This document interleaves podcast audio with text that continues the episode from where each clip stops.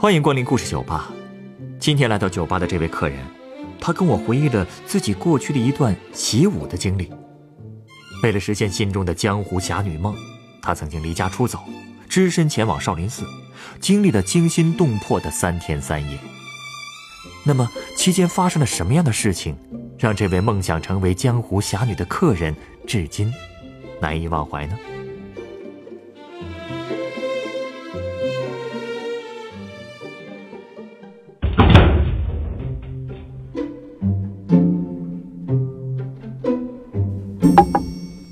说你这儿的酒很不错，嗯，不知道我带来的故事能不能讨杯酒喝呢？好啊，请说说看，我洗耳恭听。其实，那都是小时候的事儿了。那会儿啊，武侠片特别火。我看《射雕英雄传》的时候，就觉得梅超风的九阴白骨爪最厉害，然后我就学他留长发，披头散发的去学校，还抓过同学们的小脑袋，自称是小梅超风。你父母不骂你啊？骂，打都是常事儿。我这九阴白骨爪啊，真敌不过老妈的大力金刚掌啊！每次都被打得鬼哭狼嚎的。哎，那你还继续练吗？这九阴白骨爪倒是没再练了，我改练了郭靖的降龙十八掌了。那时候啊，我每天都对着橘树练掌，结果呢，功夫还没练成，树叶倒被我打掉了不少，小树苗也毁了几棵，然后呢，又被我爸的佛山无影脚给教训的灰溜溜的。真是让人同情的习武经历啊！还没完呢，那段时间我还看了不少功夫片，又迷上了电影《少林寺和尚们使的木棍》。怎么了？这次还想改练木棍了？嘿，那电影你也看过吧？嗯，那木棍舞起来呼呼带风，多霸气啊！结果我一学还是闯了祸，打坏了家里好几个灯泡，木棍也被我妈扔进灶堂里烧了。嘿。你要真是想学啊，不如跟你父母谈谈，找个专门的老师教教，不就得了吗？哎，那个时候啊，正好是暑假，我的中考成绩不理想，只能上普通高中，爸妈都对我很失望，让我必须要在家里好好补课，怎么会放我干那些不着调的事儿呢？不过在开学几天前，我爸先把学费给了我，当时我拿着这几百块的学费，高兴坏了，我就心里想啊。有了这钱，我去少林寺拜师学艺的路费都有了，这样我的江湖侠女梦就可以实现了。啊，等等，你想偷偷去少林寺？是啊，当时什么都拦不住我拜师的心了。我记得那天早上，我妈在院子里晒衣服，我就跟她说我要去县城买书，然后就溜出了家。当时我袋子里一共装着一本地图册、一本学生证，还有我老爸给的几百块钱学费，就是我那次出行的全部家当了。不会吧？你你就这么走了？嘿，这胆子也太大了吧！这就叫初生牛犊不怕虎吧。我计划呢是先去县城，那儿有去省城的汽车，等到了省城就有火车站了，我还能找不着路吗？那你这一路上顺不顺利？我呀是真没想到汽车站的人怎么那么多呀！我当时你想又是第一次自己出来，所以我刚出站我整个人就懵了。我当时只好先赶紧的向报刊亭看店的小姑娘打听了一下火车站怎么走。结果又走了十几分钟，终于到了火车站。那时候啊，我也是真饿了，刚好走过来一个中年大妈问我要不要吃饭。还说饭是免费的，我一听有饭吃，那我就什么都不顾了，就跟他走了。走的时候呢，我好像听到旁边有人小声说了一句：“又钓到一个。”可当时我也没多想什么。哎，你说的这个大妈，不会是个骗子吧？那可不嘛。哎呀，不过还好，我到的时候啊，店里被骗的人都已经跟骗子吵起来了，真相大白了。我就没上当，他们是怎么骗人的呀？之前这大妈不是跟人说嘛？这吃饭免费啊，呃，大家就全都没多想。哎呀，可谁也没去想，这饭不要钱，那菜得要钱呀。而且那菜上面你知道吗？还飞着苍蝇，卖的还贵，明显呀就是宰人的。我吓得赶紧跑了，直接我就躲进了车站。等到了晚上，我终于上去了郑州的火车了，但是我一整天都没吃饭了，太饿了。夜里啊，我就梦见了我妈煮的饭菜。特别香，可是我怎么也吃不着，急得我都掉了眼泪了。哎呀，你说你明明都已经发现外面这么乱了，又这么受罪，就没有想过赶紧回家吗？嗨，虽说想家归想家，但回家的想法还真没有。你说这都到了郑州了，眼看就要到少林寺了，本女侠怎么可能在这儿放弃啊？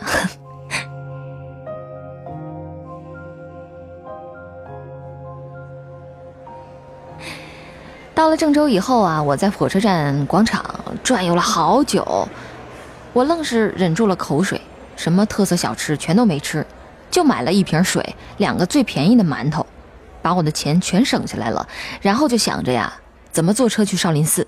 找到车了吗？我啊，又被骗了啊！又被骗了？又怎么了？这吃完饭啊，我就在广场附近转悠着，看见路边呢。有个男人手里举着个大纸牌，上面写着“郑州到少林寺一日游”。我当时我就赶紧凑过去问，结果那男的跟我说，只要在他这儿交了钱，就能带我上车去少林寺。嗯，我当时啊就把心一横，把身上最后的几十块钱全给了他。什么？你把钱都给他了？嗯，我当时想法特简单。就觉得到了少林寺，吃住问题都会解决，就没给自己留后路。那个男人收了我的钱啊，把我带到一辆大巴士旁边就走了。可是我啊，上了车才知道，司机压根儿就不认识刚才那男的啊！哎呀，可是我又没钱重新买票了，最后就被赶下了车。后来呢，我在广场附近转悠了大半天，我就死活都没找到那个举牌的男人。那我兜里也没钱了，那个时候啊，真觉得自己好傻呀。你说“一分钱难倒英雄汉”，这句话说的还真不假。哎呀，那这接下来你怎么办呀？我当时啊就想着，这郑州来都来了，少林寺不去看一眼的话，还真是不甘心呢。我我我就算走，我要走过去。我脑子里正在那胡思乱想呢。那时候吧，就又走过来一个举牌的男人，问我要不要去少林寺。我跟他说，我想去啊，但是我身上没钱了，坐不起车了。我以为他听完我这话会立马掉头走呢，可没想到，他居然说可以免费带我到少林寺。那我一听能到少林寺，就又高兴的跟着这个男人走了。这种事。你也信啊？哎，要不说那时候傻呢。我呀跟着他走过了广场，往大楼后边走。路上啊，他问了我好多问题。虽然他态度吧还挺好，挺亲切的，但是我就总觉得呢哪儿不对劲儿。而且我发现呀，大楼后边的路越往里走啊就越窄了，根本就没有大巴车。那男人嘛边走，当时还边哄我。就跟我说：“哎呀，只要再拐个弯就到了。”可那个时候我已经很谨慎了，我都被骗过。你想，就开始慢慢往后退，趁他不注意的时候，我当时啊赶快就从另外一个小巷子跑了。因为当时我跑得慌慌张张的。我虽然我摆脱了那个男人，但是我自己也迷路了，回不去火车站了。哎呀，那这可怎么办呢？哎，好在呀，后来我遇到了好心人。哎，这回真是遇到好人了哦！谁呀？我呀，在找路的时候走到了一个岔路口，我正犹豫刚往哪边走呢，这时候刚好，我当时看到了一位农民大爷拖着一大包货，走的特别费力。我看那段路很难走啊，就跑过去从后边帮他推车。我们费了很大的力气才把车子推过了坡。歇着的时候呢，大爷啊给我递了条毛巾让我擦脸。嚯！我这一擦，那白毛巾立马变成黑毛巾了。这当时你得多脏啊！哎呀，是啊，当时我真是毫无形象可言了，头发还乱糟糟，身上臭烘烘的。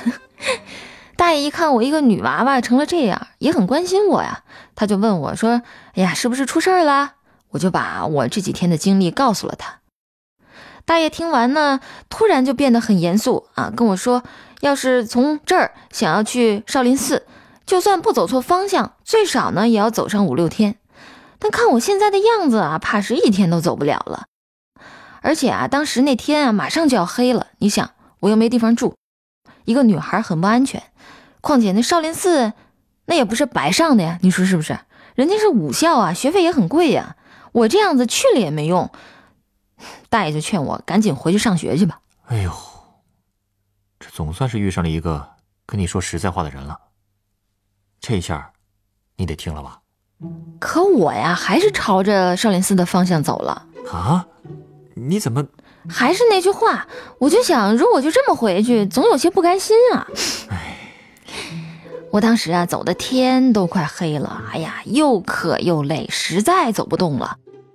但我心里又害怕，就不敢停下。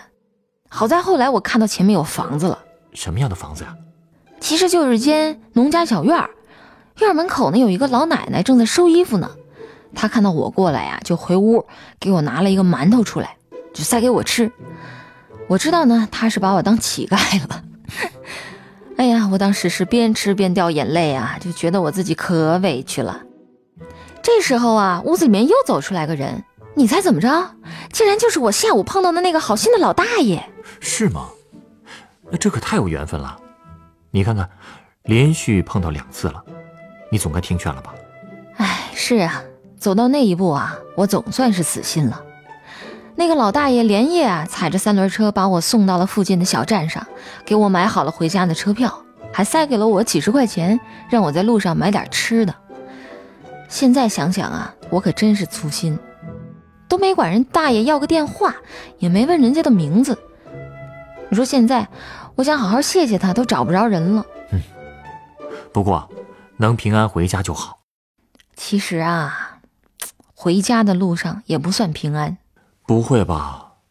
你又碰到坏人了？嗯，因为啊太困了，在火车上我竟然睡过了站。我家呢是在武汉附近的县城。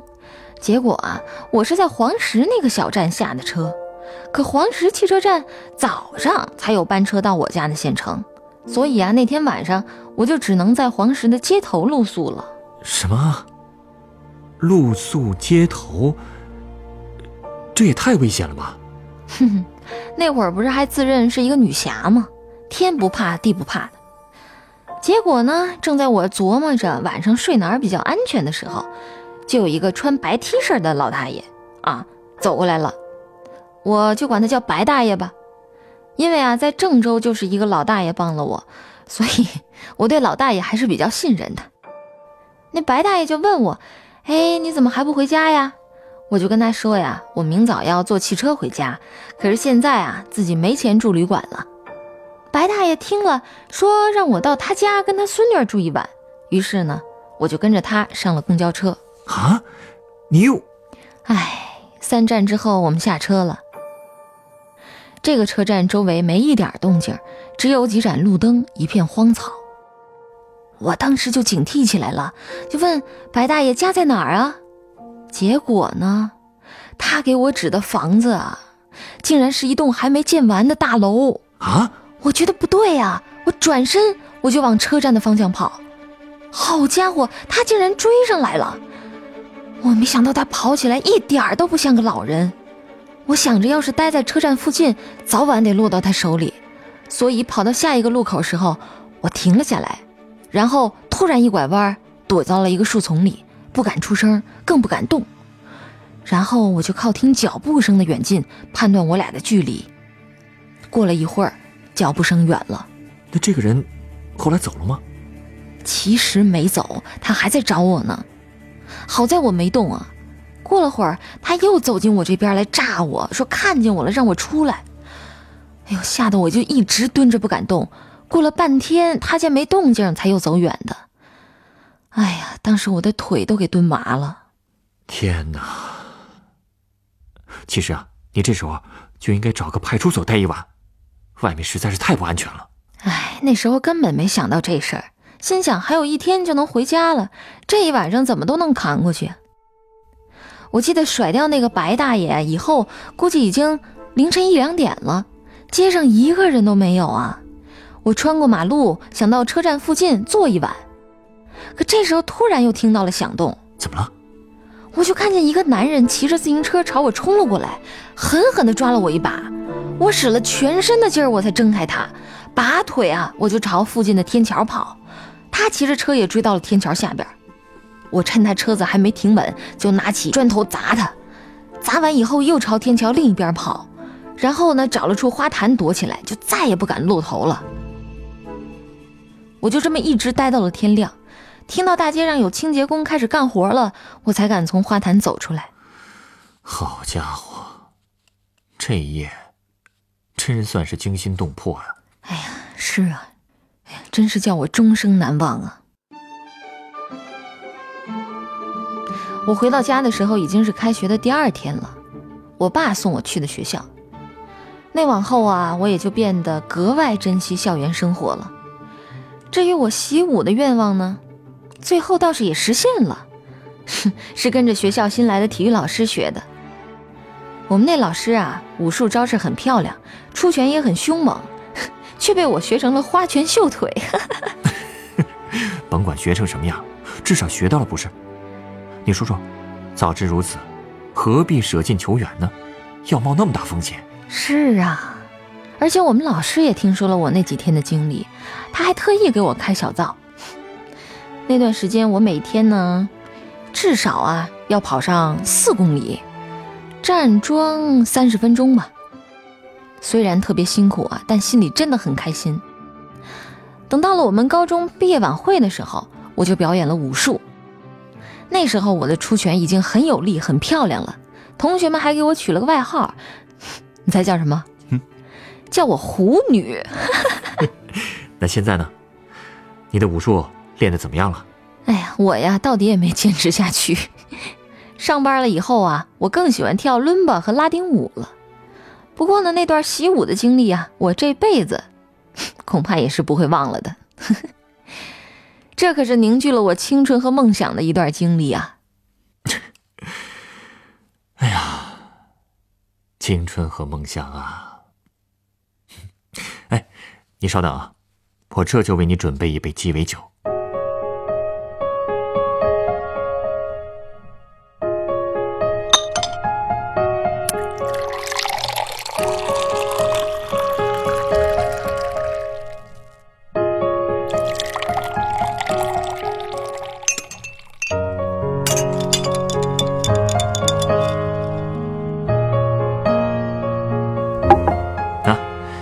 这是你的鸡尾酒，哎，这不会就是杯加了块柠檬的可乐吧？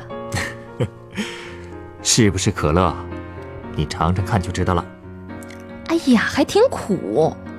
我为你调的这杯酒啊，叫做海波苦味利口酒，它是用苦味利口酒、石榴糖浆和苏打水调成的。按说啊，石榴糖浆和苏打水是可以中和苦味利口酒的，不过这次呢。我特意啊，少放了一点糖浆，就是为了让它尝起来更苦。是啊，说实话，听了你的故事啊，真是惊出我一身冷汗。现在的你肯定也明白，自己年轻时候是多么的鲁莽。在听故事的时候呢，我自己也想象了很多可怕的后果。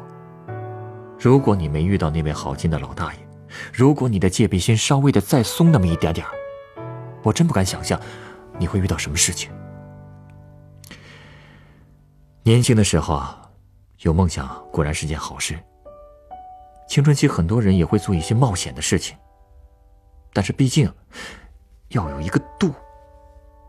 说到底呢，如果连自己都保护不了，还有什么资本谈梦想？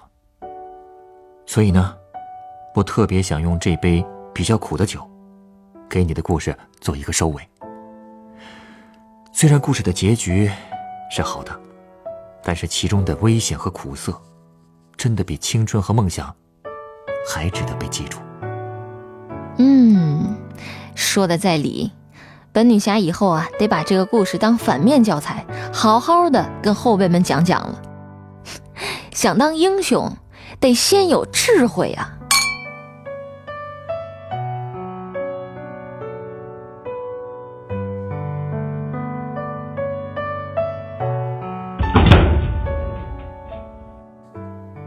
本故事选自凤凰网《有故事的人》独家签约作品。那年，为了成为江湖侠女，我曾离家出走。作者：汪少平，改编制作：陈寒，演播：楚寒、陈光。人人都有故事，欢迎搜索微信公众号“有故事的人”，写出你的故事，分享别人的故事。下一个夜晚。欢迎继续来到故事酒吧，倾听人生故事。收听最新节目，请关注北京故事广播，工作日每晚九点播出的《故事酒吧》的一千零一夜。